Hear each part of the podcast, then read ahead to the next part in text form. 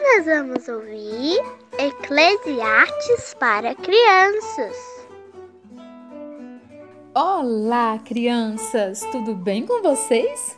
Vamos entrar em uma aventura incrível. Eclesiastes, uma série com episódios de um rei conselheiro. Hoje nós vamos ler o capítulo 1, versos 12 e 13, que diz assim: Eu, o sábio, fui rei de Israel em Jerusalém e resolvi estudar tudo o que se faz neste mundo. Que serviço cansativo é este que Deus nos deu?